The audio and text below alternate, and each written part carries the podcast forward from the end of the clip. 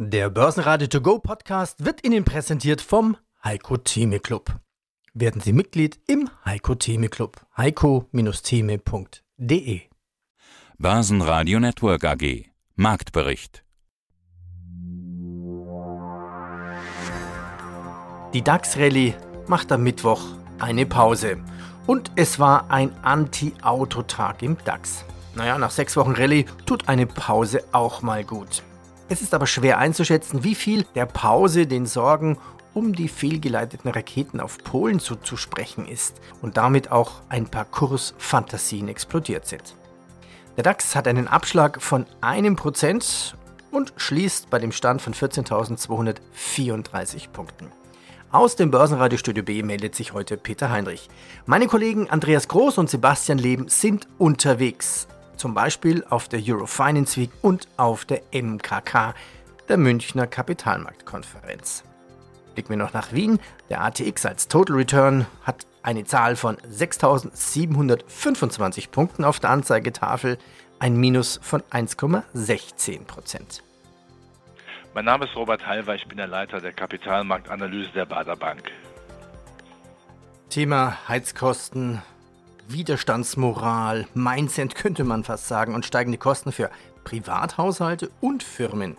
Ja, von welchen Rezessionsszenarien geht ihr denn bei der Baderbank aus für 2023?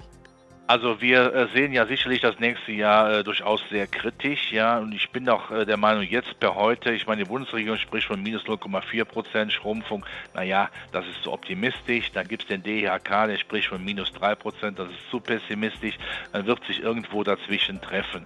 Aber man ist darauf eingestellt, alles negativ, sehr schwierig. Wenn dabei dann aber Hoffnungen kommen, eben China lockert seine Null-Covid-Strategie, wenn der Winter vielleicht doch nicht so hart wird, wenn dann doch die Energieversorgung dann beginnen im Frühjahr sich wieder stabilisiert, weil wir auch mehr Flüssiggas bekommen und der Hoffnung, dass eine Bundesregierung, vor allem eine Wirtschaftspolitik endlich begreift, dass Wohlstand für alle eine wichtige, entscheidende Größe ist und dass Ideologie in den Mülleimer gehört in solchen Fragen, auch was Energiesicherheit angeht, dann haben wir natürlich durchaus Lichtblicke, dann wird es dann besser, als es läuft. Ich habe ja ohnehin immer gesagt, die Firmen, die auch börsennotiert sind, die haben ja die Welt, die Welt als Auswahl, die können ja schauen, wo sie investieren. Wir haben eben von BSF zum Beispiel gesprochen.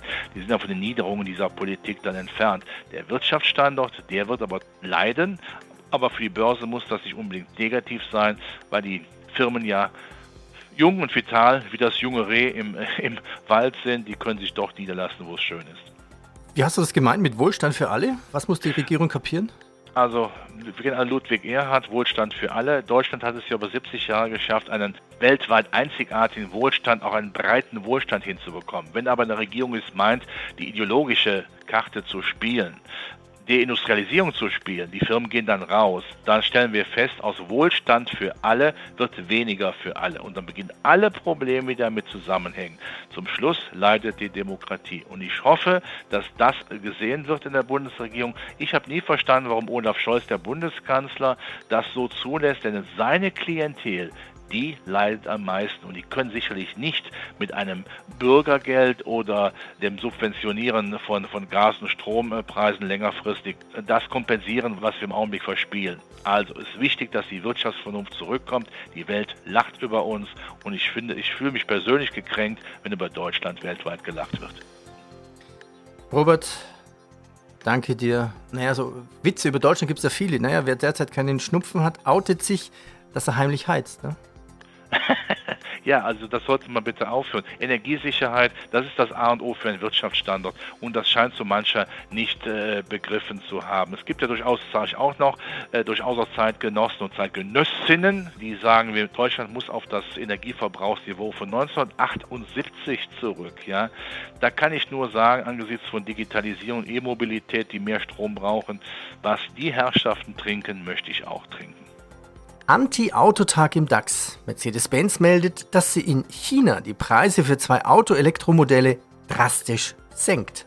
Zwei Modelle, ja und das in China, das klingt eigentlich eher nach einer Nebenmeldung. Aber die Folge Mercedes-Benz führt die Verliererliste an mit einem Minus von mehr als 5%. VW, BMW und Zulieferer Conti leiden mit. Sie geben um bis zu und mehr als 4% nach. Banker of the Year 2021. Können Sie sich noch erinnern, wo Sie waren, was Sie gemacht haben und vor allen Dingen, was Sie gedacht haben, als Sie die Nachricht bekommen haben? Also ich saß ganz schnöde am Schreibtisch und äh, habe die E-Mail gelesen. Ich habe gedacht, das gibt's doch nicht und habe mich sehr gefreut, aber hätte nie damit gerechnet. Ich war ja schon hin und wieder bei dieser Veranstaltung auch, kennen zum Teil die anderen Preisträger. Das hat mich schon sehr gefreut. Ihr Vorgänger hat eine Laudatio gehalten, eine Rede gehalten. Haben Sie sich da wiedererkannt?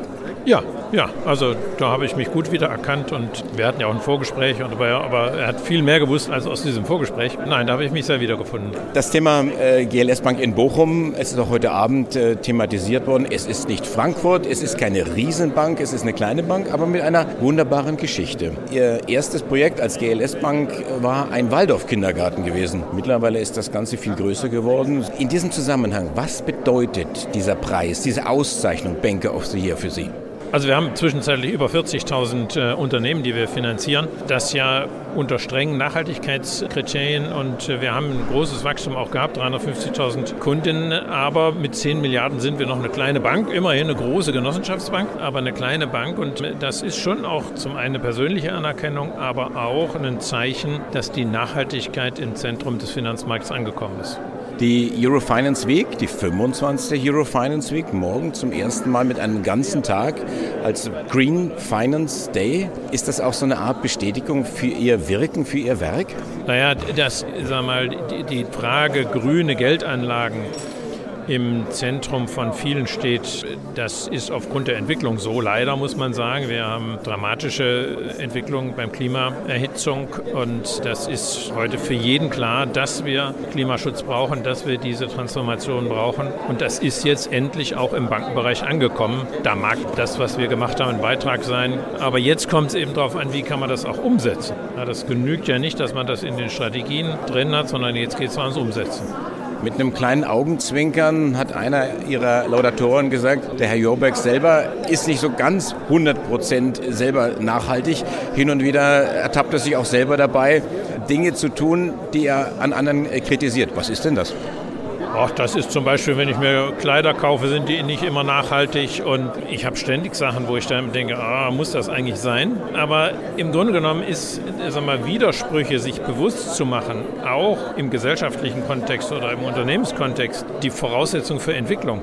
Und natürlich habe ich selber nicht alles erreicht, was ich gerne hätte, was ich meine, was man erreichen muss, sondern bin ich auch Konsument und gucke manchmal auf den Preis oder was am bequemsten ist, was auch okay ist, wie ich finde. Und insofern unterscheide ich zwischen zwischen dem Konsumenten und dem Bürger. Und der Bürger über die Politik muss Rahmenbedingungen äh, setzen, damit der Konsument sich anständig verhält. Jetzt hatten wir im Interview so ein bisschen herausgearbeitet, die, die Geschichte, dass Sie als Pionier unterwegs waren, das Thema Nachhaltigkeit zu beackern, wo es das Wort, die Bezeichnung eigentlich noch gar nicht gab. Jetzt sind Sie so weit, Pionierarbeit geleistet, jetzt ernten Sie, groß und klein geschrieben, so die, die Früchte Ihrer Arbeit. Jetzt diese Aktion von Last Generation, die darauf aufmerksam machen wollen, dass unser Planet erhitzt. Das ist etwas, was sehr stark polarisiert. Hilft das Ihrer Arbeit oder sagen Sie, das ist vielleicht doch irgendwo ein bisschen kontraproduktiv? Also wir haben ja seit Jahrzehnten das Wissen der Klimaerhitzung und der Ursachen und wir spüren jetzt die Folgen und das spürt auch die, die jüngere Generation natürlich. Wir sehen die Schäden und wir sehen immer noch, dass wir nicht genügend tun. Soweit sehe ich das genauso. Aber trotzdem, sagen wir mal, würde ich sagen, also da, wo es strafrechtlich relevant ist, sollte man die Finger davon lassen. Und insofern distanziere ich mich davon auch ganz klar. Auf der anderen Seite aber auch muss es uns zu denken geben, wenn jetzt Menschen sich sich schon zu solchen Dingen hinreißen lassen, dass wir aufpassen, dass es nicht noch schlimmer wird. Und das kann man nur machen, indem man jetzt beherzt tatsächlich die Transformation antreibt, weil dass diese Menschen verzweifelt sind und zu Mitteln greifen, die nicht tolerierbar sind, könnte sich noch verstärken, wenn wir nicht tatsächlich zeigen, wir ändern jetzt was. Übrigens, alle Interviews von Börsenradio finden Sie in der Langform auf börsenradio.de. Ja, und hier in diesem Podcast die Kurzform, also die O-Töne dazu. Unsere Themen heute, Martin Weinrauter, wir sind Risikomanager. Unsere Kunden geben uns nicht den Auftrag, das Maximum aus dem Markt herauszuholen. Ein Interview mit der Vienna Insurance Group, erhöhte Schadenaufwendungen, vor allem im Sachversicherungsgeschäft, Gewinn plus 10%. Infos von der Eurofinance Week, Thomas Jorberg ist Banker of the Year 2021 und die Euro Finance Week Special Andreas Wirsing, Extremschwimmer, der Reinhold Messner der Ozeane. Ein Interview von Wikifolio, Thomas Jukabis Gespür für die ertragreiche Ernte. Er sagt, möchte auch weiterhin den DAX in einem Jahr schlagen. Und noch ein Kommentar von Robert Halver. Diane Hirner, CFRO der Vienna Insurance Group. Lebensversicherungen plus 3,1%, Kfz-Versicherungen plus 21%, Kfz-Kaskoversicherung plus 13,6%, sonstige Sachversicherungen plus 15,3%, Kranken 11,8%, Lebensversicherungen plus 10,8%, also die mit Prämien. Überall hohes Wachstum.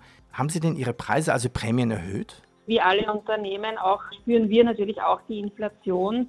Hier einerseits äh, das Risiko, dass natürlich Kaufkraftverluste stattfinden finden, die eine geringere Bereitschaft zum Abschluss von Versicherungen nach sich ziehen könnten. Das sehen wir jetzt noch nicht. Wir sehen, sehen diese deutlichen Anstiege. Wir haben natürlich das Thema erhöhter Schadenaufwendungen, insbesondere in der Sachversicherung, der Kfz-Versicherung, auch Stundenlöhne und müssen diese Kostenerhöhungen auch teilweise natürlich an unsere Kunden weitergeben. Das versuchen wir eben in, einem, in einer vernünftigen Zeitspanne zu tun, auch in einem leistbaren Ausmaß, weil es wichtig ist, dass unsere Kunden auch weiterhin äh, Versicherungsschutz haben. Also teilweise haben wir Preisanpassungs- oder Indexklauseln, vor allem in Österreich, wo ein, ein Teil eben der, der Inflation abgefedert werden kann. Und in Osteuropa grundsätzlich gibt es eher Einjahresverträge das heißt, in den Erneuerungen gibt es auch gewisse Möglichkeiten, einen Teil dieses Kostendrucks weiterzugeben. Und natürlich beim Prämienwachstum spielt schon die, also die Erstkonsolidierung der beiden Gesellschaften in Ungarn und, und der Türkei auch eine Rolle. Ja, wie groß ist denn der Kostendruck? Also welchen Einfluss hat die Inflation auf ihr eigenes Versicherungsgeschäft. Das heißt, ja, jeder Staaten wird ja logischerweise teurer, den sie begleichen müssen. Ja, wie ich vorher erwähnt habe, wir spüren einfach in erhöhten Schadenaufwendungen. Das betrifft vor allem das Sachversicherungsgeschäft, insbesondere die Kfz-Versicherung, wo einfach äh, Material- und Ersatzkosten steigen und auch die Stundenlöhne gestiegen sind. Wir haben aber eine, eine Risikobewertung vorgenommen zu diesem Thema und bisher konnten wir in unseren Märkten das Inflationsrisiko wirksam steuern. Das sieht man einfach an den Zahlen. Die volumenmäßig größten Märkte haben aufgrund der ergriffenen Maßnahmen eben unter auch der geltenden Preispolitik stellen eher ein geringeres Risiko dar. Ich habe erwähnt, Einjahresverträge und Indexierungen in, in gewissen Ländern, auch vor allem Österreich. Siemens Energy hat nach anfänglicher Schwäche lange Zeit mit Aufschlägen von etwa 6% die DAX-Liste angeführt.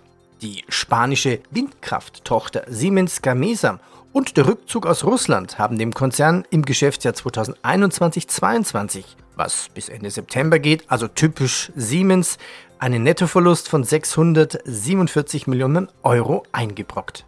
Ja, hallo, mein Name ist Tom Jacobi. Ich bin jetzt seit fast zehn Jahren auf der Plattform Wikifolio unterwegs, insbesondere mit meinem Doppelanalyse Wikifolio und trete dort unter dem Namen Erntehelfer auf, denn mein Ziel ist es, für andere Ernte einzufahren. Ja, wunderbar. Wir haben uns gerade hier kennengelernt auf dem Börsentag in Hamburg. Das heißt, dein Portfolio, deine Strategie und dich kenne ich eigentlich noch gar nicht, beziehungsweise erst seit ein paar Minuten. Also gehen wir es mal Schritt für Schritt an, um uns dem Ganzen mal anzunähern. Erstmal Erntehelfer. Du hast gerade schon gesagt, dein Nickname Erntehelfer, weil du die Rendite einsammeln möchtest. Will das nicht jeder? Ja, natürlich will das jeder. Ne? Ich glaube, ich kann aber sagen, mir gelingt es auch tatsächlich ganz gut. In den knapp zehn Jahren, an denen ich jetzt am Markt bin, habe ich nach allen Gebühren eine Rendite von über 13 Prozent aktuell pro Jahr natürlich realisiert. Da kann man, glaube ich, ganz deutlich davon sprechen, dass ich helfe, die Ernte einzufahren, denn mit ETF wäre das sicherlich nicht gelungen. 13,8 Prozent sind es im Schnitt, um genau zu sein. Das bedeutet 220 Prozent seit dem 7.11.2013. Du hast also gerade tatsächlich dein Neunjähriges gefeiert, fast sind es zehn Jahre. Ich sehe hier aber eine rote Zahl und das ist nämlich die 12-Monatssicht. Da sind es ganze minus 15 Prozent, also zweistelliges Minus. Ich glaube, für Minus in dem Jahr braucht sich keiner zu schämen. Ich kenne kaum jemanden, der Plus hat. Aber minus 15 Prozent, also zweistellig, fühlt sich doch dann nicht so schön an, wenn man es normalerweise gewöhnt ist, 13,8 Prozent Plus zu machen, oder? Ja, also man kann natürlich nicht sagen, man ist gewöhnt, 13,8% plus zu machen, sondern die Börse lebt von Schwankungen. Und wenn man wie ich in Small Caps investiert, dann ohnehin. Mein höchster Drawdown, der ist ja auch öffentlich auf der Webseite, der liegt bei gut 40% im Corona-Crash. Mir geht es nicht darum, Drawdowns zu vermeiden. Ich habe kein Problem damit, dass er jetzt 15% auf Jahressicht das Wikifolio nachgegeben hat. Ich will investiert sein und ich will immer in die besten Werte am Markt investiert sein.